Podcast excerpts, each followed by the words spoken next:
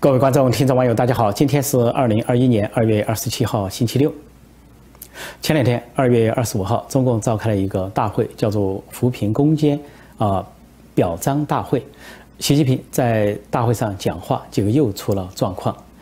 呃，这次状况呢，跟过去比较类似，恐怕更为严重。那就是他出现了讲话中的停顿，而且呢表情很艰苦。啊，习近平讲话本来就是读稿，而读稿本来就读得很沉重、很沉痛，像这个致悼词一样。啊，不管是国庆还是元旦，还是新春团拜会，还是表彰大会，那都是一律的气氛沉重凝重。主要的沉重情重就来自于习近平，来自于他这个读稿的声音、读稿的节奏，那就是追悼会的节奏、读悼词的节奏。那么这回习近平读稿又出了状况，引起国内外议论纷纷，一片的热议和猜测。那怎么回事呢？他在讲扶贫工作，说是不搞花拳绣腿，不搞繁文缛节啊，不做表面文章，坚决反对大而化之。居然停下来了，停下来，他仔细辨认这个稿子，辨认了几秒钟之后，才说出撒胡椒面，搞得大家一头雾水，不知道没前没后除了这句话，他也不解释，也不重复。也不说明一下，他没看清楚。原来这句话连起来是说，啊，不搞花拳绣腿，不搞繁文缛节，不做表面文章，坚决反对大而化之撒胡椒面。据说呢，撒胡椒面是一个北方的俗话或者是土话，意思说不分重点，就是这么撒过去，而就是做个表面文章啊，大大咧咧的做那么一些事情，叫撒胡椒面。但是呢，习近平呢恐怕没想到这里准备了这么一个。本来这个是说一句俗话，一句土话，是接地气的话。大概给他准备稿件的人，比如中宣部或者是王沪宁，给他准备的时候想达到一个目的，制造一点幽默的效果。但是习近平有可能呢，第一个可能是没读过稿，拿起来就读，没有时间了，太忙，所以接过稿来就读，读到那里愣住了，不知道怎么办，然后终于找到了几个字。想一想，又把它读下去，一字不改，硬做头皮读，也不做任何解释。我们突出实的导向，严的规矩，不搞花拳绣腿，不搞繁文缛节，不做表面文章，坚决反对大而化之，撒胡椒面。坚决反对搞不符合实际的面子工程。实际上，去年也有类似的情况。去年中国就搞了一个表彰大会，是表彰所谓防疫抗疫的表彰大会。习近平又在那里讲话，也是读稿。结果读稿的时候，不仅把一个地方俗话，或者是土话，或者想生动的带点幽默色彩的话，读得毫不生动、毫不幽默、毫无感情，而且把一句话分成。几段来读，甚至一个字做一段。比如说，习近平去年突然在读稿中说：“全国人民都为热干面加油。”而且口气很沉重、很沉痛，啊，念到此一样。全场愣住了，他抬头看看大家，虎视眈眈的看看大家，然后大家鼓掌。下面戴口罩的一些人在鼓掌，戴一层口罩、两层口罩或者多层口罩才反应过来鼓掌。但是想笑笑不起来。本来那个地方应该说有点幽默感，有热干面是武汉特产，为热干面加油就是为武汉加油。但是习近平本身都不会领会，全国人民都为热干面加油。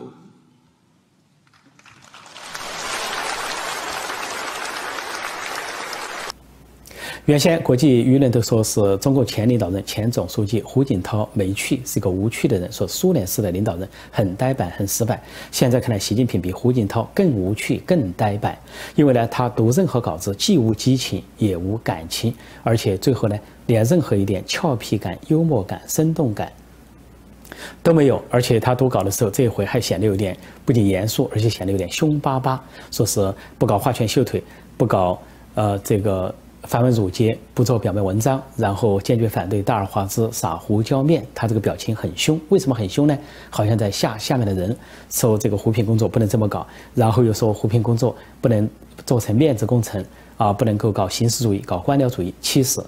对习近平这个全全面脱贫、全面小康，大家的评价就是面子工程，就是形式主义，就是官僚主义。因为由他宣布了算，由党的。这个宣传工具党媒党报来宣传了算数。自己说在二零二零年达到全面透明、全面小康，就一定要达到，不管发是否发生大瘟疫，也不管是否发生经济大滑坡，也不管有美中贸易战，也不管年年出现什么非洲猪瘟等等天灾人祸。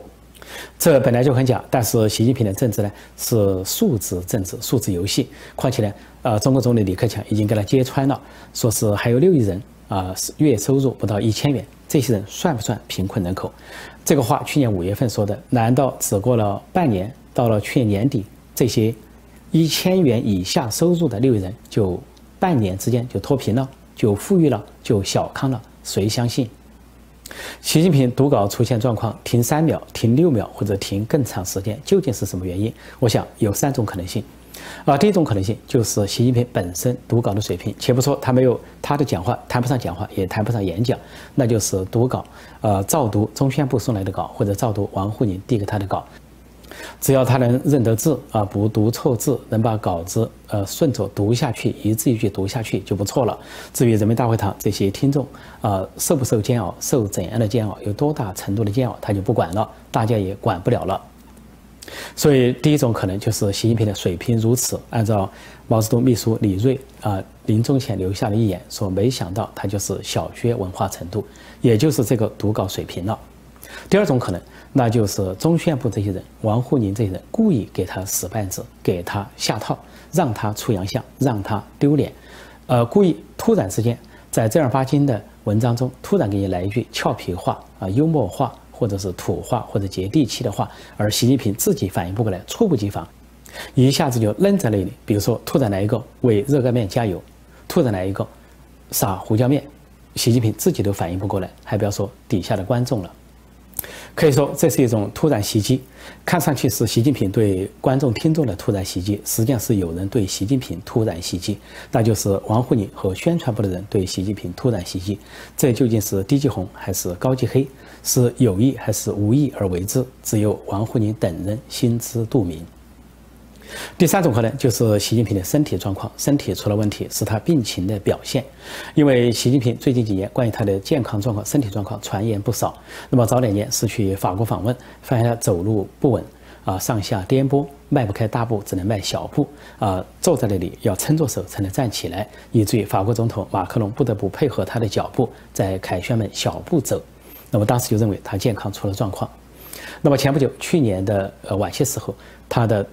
呃腿腿部的问题啊又出现，那就是会见军方所谓一些呃军以上代表的这些会议的时候接见的时候，习近平又表现出呃脚步蹒跚、走路颠簸，以至于中央电视台在拍镜头的时候，如果是全身就故意放远景，如果要推这个近景的话，就只放半身以掩饰他腿部的状况。到了去年年底，呃，传闻就更为严重了，说是当时三林医院出现了紧急情况，呃，说从中南海到三林医院有地下通道，直接送来了一个要人大人物到三林医院，而三林医院是全面的戒严，这个大人物有紧急状况要就医，当时有盛传是习近平本人，而之后呢，又传出习近平说脑部动手术有脑瘤，说是要这个进行重大的手术，呃，习近平随后就消失了十多天。一直到一月十几号才露面。那么当时的情况说的轻微一点，就是习近平身体出了某种状况；说的重一点，就是动了手术；说的比较中性一点，就说动了手术，但是呢手术成功，所以他能够重新露面。但是如果动脑部手术，可能会留下后遗症。那么这回习近平读稿出现这么严重的问题。不仅读稿读得那么的沉痛沉重，像念悼词一样，而且突然又出现了停顿，而且罕见的停顿，尴尬的停顿。呃，有的短的说长达三秒，长的话有说长达六秒。总之让大家觉得非常的不自然，觉得其中有状况。所以不排除的第三种可能性就是习近平读稿中断停顿，就是他身体的状况的表现，就是他病情的表现，或者说病重的表现。习近平读稿会出状况，这样下去他会更紧张，越紧张越出状况，越出状况越紧张，如此恶性循环，恐怕读稿本身会成为习近平一个最大的折磨。也就是说，读稿太累，当官当得太累，当领导人太累。其实这么累，出于人道主义啊，从人道主义出发，我们觉得了，我个人觉得，习近平应该退休，应该休息，应该颐养天年，给其他人让道啊，不要拦住大家。就像街头上那个标语一样。所写的“提高文明卫生水平，革除陋习”，只不过把这个“习”字啊为了避讳习近平的名字，改成了“革除陋人”，但是它原意还在，原意就是说，啊，提高文明卫生水平，革除陋习。那比喻到国家命运上，就是中国要走向文明世界，中国要跟文明世界相融合，中国中国要提高文明程度，必须革除陋习，把习近平排到一边，把丑陋的习近平排到一边，不要当拦路虎，不要当拦路石。这本来是一件两全其美的事，习近平退休静养，而给国家让出一条坦途，何乐而不为？只不过呢，权力迷人，权欲最新。那么说有句话说。权力让人腐败，绝对的权力让人绝对的腐败。这个腐败首先是心灵的腐败，精神的腐败。所以很有可能，习近平在这种权力的腐败中、心灵的腐败中，已经达到了这样的深度和重度，那就是欲罢不能，或者说不能自拔。所以最后的结果就是悲剧，双重悲剧，不仅是个人的悲剧，也是国家的悲剧。为了一个人，祸害了一个国。这就是一党专政的中国，一人独裁的中国，双重的悲剧。在这个所谓全国脱贫攻坚表彰大会上，还有一个细节值得注意，就是说习近平表彰了说上千的个人和集体，啊，其中说到阿里巴巴和万达集团也受到表彰，说他们扶贫，结果就议论纷纷，说习近平表彰了阿里巴巴就是表彰了马云，表彰了万达就是表彰了王健林，其实不见得。首先说阿里巴巴为什么受到表彰？说阿里巴巴呢有建立扶贫基金，从二零一四年开始，说对口全国八百三十二个贫困县，都在阿里巴巴的这个电网上去帮他们销售。说从这个教育、健康、妇女、电商五个方面去，呃扶贫。这是阿阿里巴巴本身有做扶贫的工作，另外说万达集团呢是有对口扶贫的工作，因为万达集团是跟贵州省一个叫丹寨县建立一个对口扶贫，扶贫一个项目叫万达小镇，说这个万达集团呢总共投入五亿啊人民币的基金，说每年投入五千万，啊这样的话呢帮助这个县脱贫。然后就这两个集团应该得到表彰，因为参与过扶呃扶贫工作，但实际上这并不意味着对王健林或者马云的表彰。首先，王健林呢虽然是搞了万达集团，他本身是个红二代人物，是官商勾结和权钱交易的产物，而万达集团有贾庆林、习近平等众多的权贵家属在里面，而王健林本人曾经当过中国首富，那么他呢在前些年。呃，披露或者透露他帮习近平的姐姐和姐夫打理财产，就受到习近平的冷遇，啊，不仅受到冷遇，而且呢就限制出境，他后来就可以说被边控不能出境了，尽管还没有出大事，没有坐牢。而马云呢，大家都知道，现在马云已经消失三个多月，从去年十月份消失到现在。那么在一月份的时候，马云曾经现身一次，是以视频的方式，说是对全国的乡村教师。啊，一百人获奖者有个马云教师奖，啊，他去这个讲话，他以前呢都是当面讲话，说这一百个教师代表了背后二百九十万的教师，说是马云扶贫或者帮助山村教育的一个项目。那马云呢，在显然是在软禁的情况下做了那次视频讲话，而且视频讲话也意味深长。他一段时间以来，他一直在学习和思考，然后说是由于疫情的原因。啊，自己呢不能跟他们见面，希望疫情结束之后能跟他们见面。所谓疫情，他讲的是一语双关，是政治上的疫情，而不是大瘟疫。政治上的疫情使他不得脱身，不能跟别人见面，但是将来也不见得他就能跟别人见面。然后说他一直在学习和思考，也是一语双关，既说给习近平和习习家军听，也说给乡村教师听。学习和思考对习近平表态说：“我在学习，我在反思，我在思考。”但是另一方面，他就是他又说。他说：“更加坚定了全身心投入教育事业啊，这么一个决心。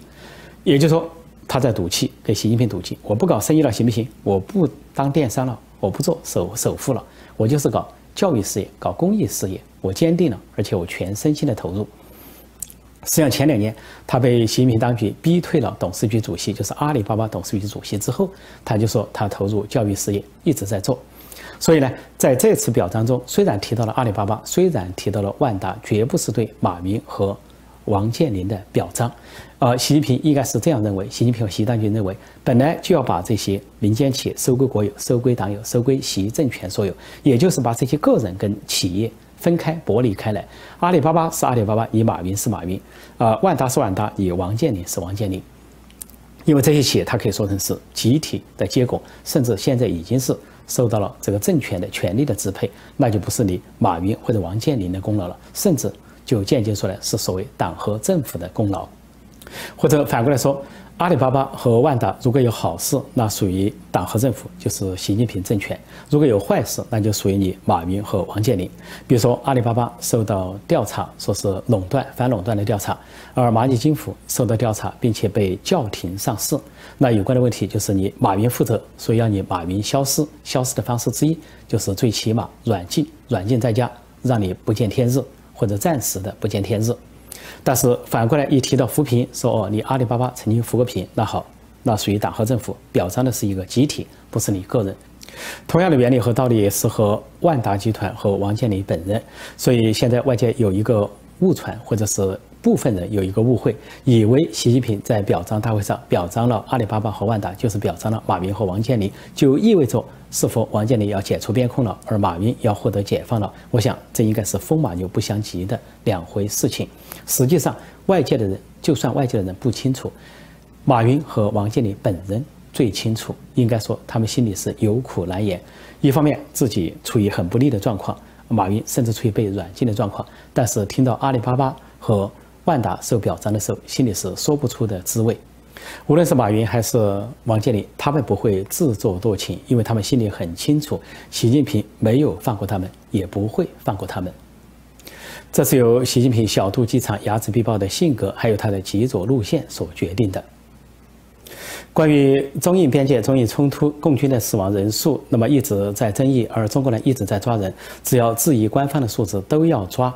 呃，那么现在就有人问，究竟是中共官方的数字对，还是老百姓质疑的对？究竟是中共公布的数字对，还是印度公布的四十三人？啊，俄罗斯公布的四十五人，美国说的三十五人对，哪一个共军死亡数字对？因为中共说的是四死一伤，四个死亡一个伤。那么实际上这件事不难理解，就拿北朝鲜就可以理解这件事情。北朝鲜在他的这个博物馆展览馆中宣传韩战或者是朝鲜战争，他这么宣传的。他不仅只宣传人民军，对中国的志愿军只字不提，仿佛不存在。那么有的这个中国人去参观，所听了半天的讲解，就问这个讲解员说：“那中国人民志愿军在哪里？”当时那个年轻的讲解员只有二十多岁，大吃一惊，而且是个女性，说什么：“中国军队、中国志愿军没有听说过？难道中国人来过北朝鲜？啊，中国军队来过北朝鲜没有听说过？因为他们比你中共做的更离谱，你要。”掩盖历史、篡改历史，北朝鲜给你做的更多，把你中共干脆的阉割了、篡改了、屏蔽了。更离谱的是，这个人民军不提中国人民志愿军也倒罢了，不提共军，结果他提的是说，呃，这个展览馆、博物馆讲解啊，人民军对美军是怎么讲的呢？说英勇善战的人民军缴获了大量的美式装备啊，其中说缴获坦克一万六千多辆，呃，火炮四万多门。呃，缴获了卡车是十七万多辆，更离谱的是来了，缴获航空母舰三十五艘，这就是北朝鲜所公布的韩战结果。作为北朝鲜的民众，啊，信与不信由不得你，你信也得信，不信也得信。你要是敢质疑这个数字，那你就是死路一条，格杀无论，就地处置。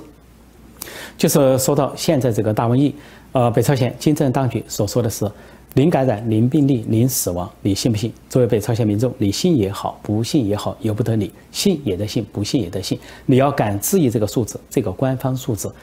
那就是死路一条，就地处置，人头搬家。理解了北朝鲜的事情，就很容易理解中国的事情。就说到这次中印冲突、中印战争，那么中共三个说法，你信也好，不信也好，由不得你。啊，中共说。不是中国侵略印度，而是印度侵略中国。第二，不是这个中共战败，而是印度战败，中共没有输，中共打了胜仗。第三，啊，中共死亡数字不是印度的两倍，而是印度的五分之一，印度死了二十人，中国只死了四个人，而国际上说死了四十多个人。你信也得信，不信也得信。你要是质疑这个数字，不仅是妄议中央，而且是侮辱军人，是诋毁爱国主义，是美化侵略战争。总之，抓起来，轻则拘留，重则判刑。还是那句话，抄作业，继续抄作业。西朝鲜抄北朝鲜的作业，习近平抄金正恩的作业。好，今天我就暂时讲到这里，谢谢大家收看收听，再见。